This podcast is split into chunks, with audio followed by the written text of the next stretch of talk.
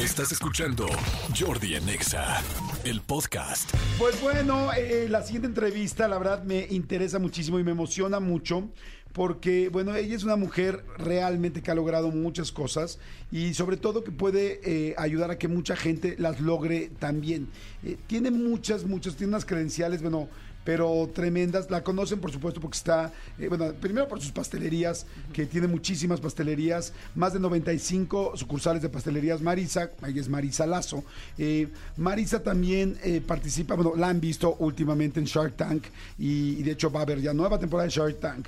Pero bueno, tiene unas credenciales impactantes. Fíjense, participa en diversos consejos, entre los que se encuentran varias asociaciones civiles, civiles perdón, instituciones bancarias, organismos empresariales y educativos. Actualmente es presidenta del Tecnológico de Monterrey, Campus Guadalajara, cosa que me encanta porque es la primera vez que una mujer tiene ese puesto. Eh, En todos aspectos tiene, eh, la verdad es que muchos puntos a favor para podernos motivar y ayudar y, y guiar de cómo lo ha logrado y me da muchísimo gusto porque además viene presentando un nuevo libro que se llama La ambición también es dulce. Y fíjense que hay algo bien interesante de Marisa. Eh, tiene todas las sucursales que tiene eh, podríamos decir que rompió el récord de más número de sucursales de pastelerías en el mundo. O sea en ninguna ciudad hay una sola persona que tenga más sucursales. Estoy hablando de París ¿eh? estoy hablando o sea, de ciudades como Madrid. Estoy hablando de ciudades como Nueva York.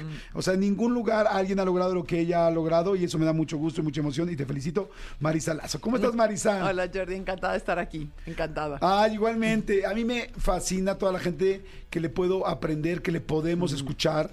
Y, este, y esto que has hecho es una locura, porque tú originalmente, eh, digo, no sé si estudiaste para chef o no, pero no. tú que estudiaste.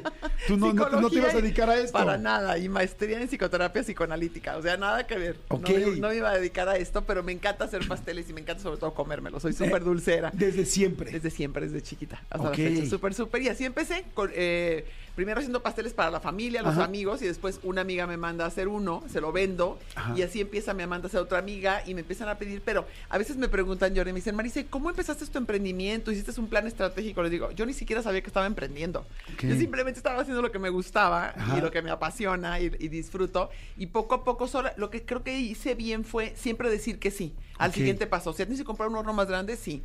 Tienes que ir a hacer todos esos trámites en el CIAPA, en Hacienda. No importara lo que, lo que tuviera que hacer, yo siempre decía que sí, hasta la fecha. Y aunque me costara trabajo, aunque la montaña estuviera alta, yo siempre digo que sí. Y creo que eso me ha ayudado a ir de mi cocina a tener una empresa con más de 1200 colaboradores. Imagínense nada más, de Sí. la cocina a 1200 colaboradores y que estos récords que les estoy platicando, además de muchas Sí. cosas que haces, que yo Sí. digo, bueno, ¿en qué momento se da tiempo para hacer todo? Este, eh, porque eso me, me- me encanta, porque mucha gente no sabe que está emprendiendo. Y, y me encantó lo que dijiste, siempre decir que sí, eso es lo único que siempre fue como una constante, ¿no? Me dices, empiezan a decirte, bueno, más bien te dicen, hazme un pastel, lo vendes. Hay gente que desde ahí le cuesta trabajo, porque es como, no, ¿cómo crees? Te lo regalo. Claro. ¿Y cómo ¿No? voy a cobrar? ¿Cómo y más las voy a mujeres, cobrar? ¿cómo vamos a cobrar por nuestro trabajo? Cuéntame, ¿cómo, cómo decidiste, cómo hiciste esa primera decisión que es importante? Claro, no dije, claro que sí. Saqué mi cuenta de, de la materia prima y dije, no, por supuesto que le, le subo y se lo vendo. La verdad es que nunca pensé que fuera a ser algo que fuera tener una marca o construirla o tener un negocio.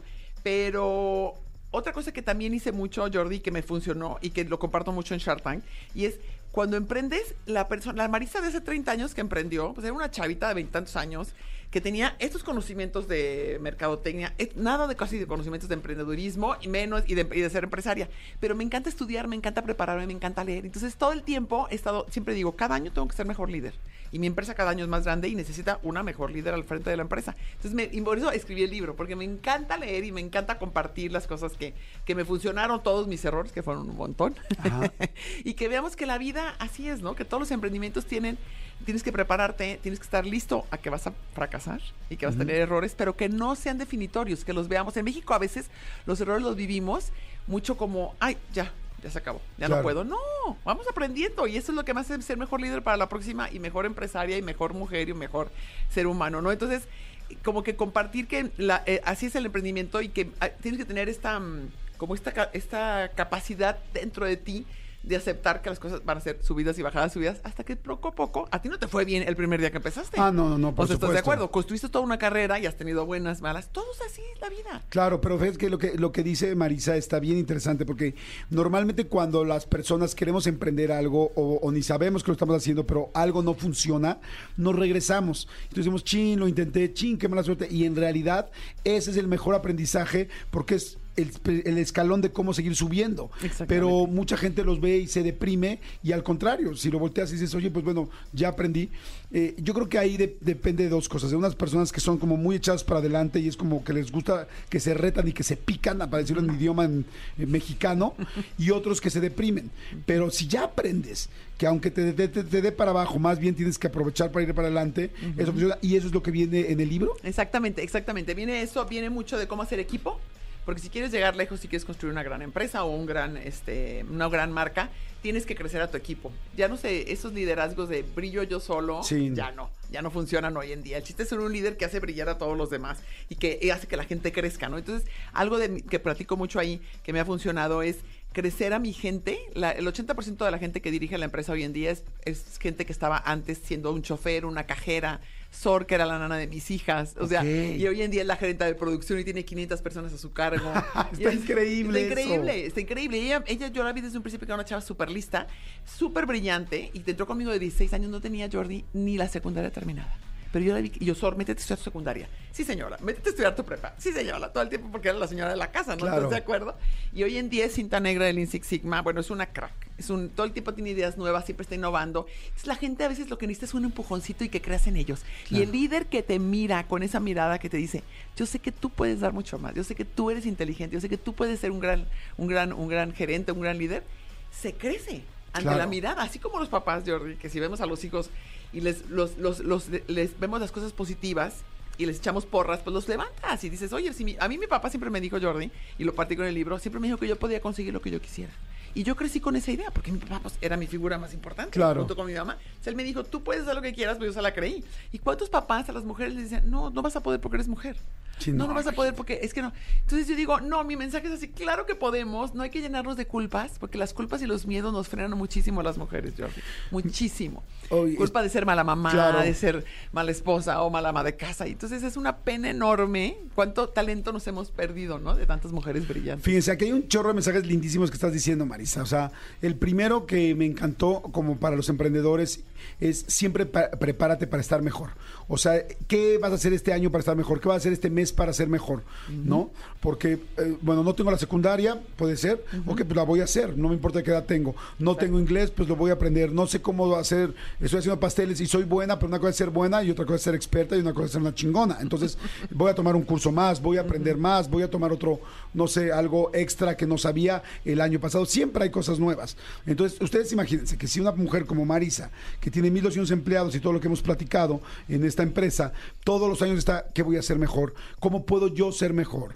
Este, pues bueno, creo que es un buen ejemplo para que todos, no importa en el nivel ni donde estés, porque nunca es un mal nivel para empezar. Exacto. Todo siempre es perfecto para seguir creciendo. ¿Estás de acuerdo? Totalmente, 100%, 100%. Y sabes, algo que, que- que venimos platicando es esta parte de reconocernos. Hay, hay un libro muy bueno que se llama The Gain and the Gap de Dan Sullivan, que es como lo ganado y lo que te falta caminar.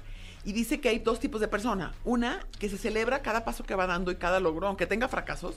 Y otra que siempre está esperando, no, hasta que llegue a la meta final, que es tener tantos followers, o tener tantos likes, o tener tanto dinero en el banco, o tener tantas sucursales, no me voy a celebrar. Y entonces hay gente que no se celebra nada en el camino. Y creo que hay que detenernos, o sea, además de seguirnos preparando, también detenernos y reconocer, oye, hace dos años yo no sabía nada de esto de emprendimiento, o hace dos años, o hace cinco años no tenía la menor idea de lo que era crecer una empresa, o lo que era ser líder de esta manera. Oye, me lo voy a aplaudir. Claro. Porque luego los mexicanos y los seres humanos tendemos a no echarnos porra, somos bien duros con nosotros Sí, mismos. sí, es Jordi. cierto. Es como, so- so- voy a ser feliz hasta que, hasta que, hasta, Hasta, que, mis y- hijos se casen, hasta que tenga casa propia, hasta que, ¿no? Claro. Ay. Oye, ¿cuál fue el paso, eh, el paso más importante del principio? Donde te empezaron a pedir los pasteles, a de repente ya poner el primer negocio, Sí, o sea, el primer local, Sí, cómo fue fue- y en qué te encontraste, porque yo creo que ahí es donde muchísima gente está ahorita, ¿no? Sí, exacto. Y mira, estuve cinco años en mi casa vendiendo solamente a gente conocida y a, y a vecinos. Y encontré un local muy bueno, pasando un día para llevar a mis hijas unas clases, encontré un local muy bueno en, en una zona muy, muy transitada de Guadalajara y dije, voy a, voy a poner mi local. Y entonces, bueno, la señora no me lo quería rentar, la convencí porque le decía comida, no le latía. Pero aquí algo que creo, porque dices muy bien, que mucha gente está en su casa o en su tallercito y no se anima a poner el local. Entonces, lo que yo les diría hoy, Jordi, es que aunque te dé miedo, aviéntate. O sea, porque a veces ves a, las- ves a los emprendedores o a la gente que construimos un negocio exitoso y crees que nunca nos da miedo. No, hasta el día de hoy me da miedo Claro. muchas cosas, pero nunca dejo que ese miedo me frene. Siempre me aviento. Me daba miedo participar en Shark Tank la primera vez que me invitaron. Todas las cámaras apuntando y yo decía, ¿qué hago yo sentada aquí en Shark Tank con todos estos grandes empresarios y expertos? Pero no importa, tengo un mensaje que dar y quiero, quiero Claro. que se vea un tipo de liderazgo femenino diferente al que siempre hemos visto. Y entonces dije que sí, aunque me moría de miedo. Entonces, cuando vendo ese, rento ese local, me daba miedo. Y pagar renta, pagar luz, todo, empleado, Claro. seguro social. Pero me aventé. Entonces, y, y ya el tener un punto de venta al público hizo que se vendiera mucho más. Y ya mi segundo ¿Te gran fue bien cambio- desde el principio? Desde el principio. Bueno, los primeros días, a lo mejor no las primeras semanas, pero yo soy súper positiva. Yo decía, y me salía a la calle a repartir galletas, ya sabes, a, a que la gente las probara. Ojo, aquí, aquí hay otro este, insight importante, sin pena. Sí. sin pena, o sea, porque luego hay mucha gente, ¿cómo voy a dar yo dar flyers? ¿Cómo voy a yo a servir una cerveza si estoy en un restaurante a la gente? ¿Cómo yo voy a ponerme a la esquina a dar, a, a meter gente a mi negocio? Sí. Claro. O sea, la mayoría de la gente que ha emprendido no tenemos pena. Exactamente, y yo me salía y con mis hijas estaban chiquitas y con charolas y una servilletita. y yo decía, con que pruebe mi galleta, estoy segura que les va a gustar. Y me la van a comprar, pero no hizo que la prueben. Entonces Claro. me salía a la calle a que la probara, ¿no? Y el segundo gran paso que hice fue, ya una vez que pongo esa primera sucursal, ya no cabía en la cochera de mi casa, donde tenía tres hornos y batidoras y todo. Y entonces el segundo rotal- local que rento es un local mucho más grande donde ya monto mi primera fabriquita.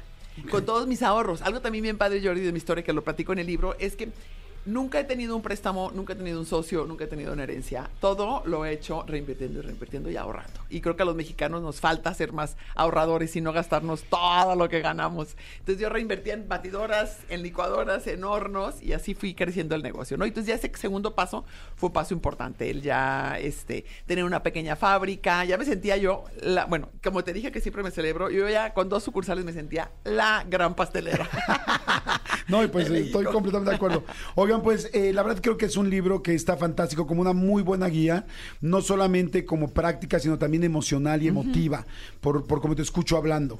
Entonces está muy, muy lindo. Acuérdense que entre más leas, entre más sepas, entre más información tengas, pues más herramientas vas a tener para salir adelante. El libro se llama La ambición también es dulce. Estoy leyendo aquí rápido el índice, dice mi familia, mi infancia, mindfulness, conciencia plena. Así tengo mucho, mucho de espiritual, porque Está yo soy una persona muy espiritual y creo que somos seres humanos que tú cuando vienes a trabajar aquí vienes con todo tu ser. Claro. Y si estamos bien y si estamos en paz y si meditamos y vivimos con mindfulness, somos mejores líderes o mejores personas. completamente cómo construir mejores hábitos, eh, vivencia del éxito en las mujeres, eh, buscando el éxito sin culpas. Luego también nos da miedo, tenemos culpa por tener éxito, por tu familia, por otras personas, por los medios, por lo que te han dicho en tu vida. Este, el verdadero secreto ante la adversidad. Necesitamos aprender a decir que no. No, qué difícil. segunda parte, espacio empresarial, las tres esferas de un negocio. Para empezar o crecer no dinero. Cómo construir un gran equipo, soltar el control, delegar y confiar. Wow, está lindísimo. Retos de trabajar con tus hijos en empresas familiares, construyendo tu reputación, este, salir de tu zona de confort. Está buenísimo. Lo pueden encontrar en cualquier lugar. Sí, en cualquier lugar, y en Amazon, y en Gonville, y en Gandhi, y en Sambors, y en eh, Sótano, y en todos lados. Perfecto, acuérdense, Amazon para toda la gente, digo, no, ahora sí que no es comercial, pero siempre digo que la Sí. librería más grande del mundo. Sí, la sí ambición también es dulce de Marisa Lazo. Este, me imagino que viene nueva temporada Sí. de, de Shark Tank. Sí, ahora en Te julio. vamos a seguir viendo ahí. Por supuesto, y les va a encantar. Está padrísima la nueva Bueno, temporada, pues- escenario nuevo, muchos emprendedores fabulosos. Bueno, se van a encantar. Bueno, pues vean a Marisa Lazo. Gracias, gracias No, Marisa hombre, por venir y gracias por las galletas, que ahorita las probaremos y estaremos, este, pero fíjate qué linda, muchas gracias, porque siempre un emprendedor anda ofreciendo su producto y haciendo que más gente lo conozca, porque así tiene que ser. Claro, gracias, claro. muchas gracias Marisa. Encantada. Escúchanos en vivo de lunes a viernes a las 10 de la mañana en Exa FM 104.9.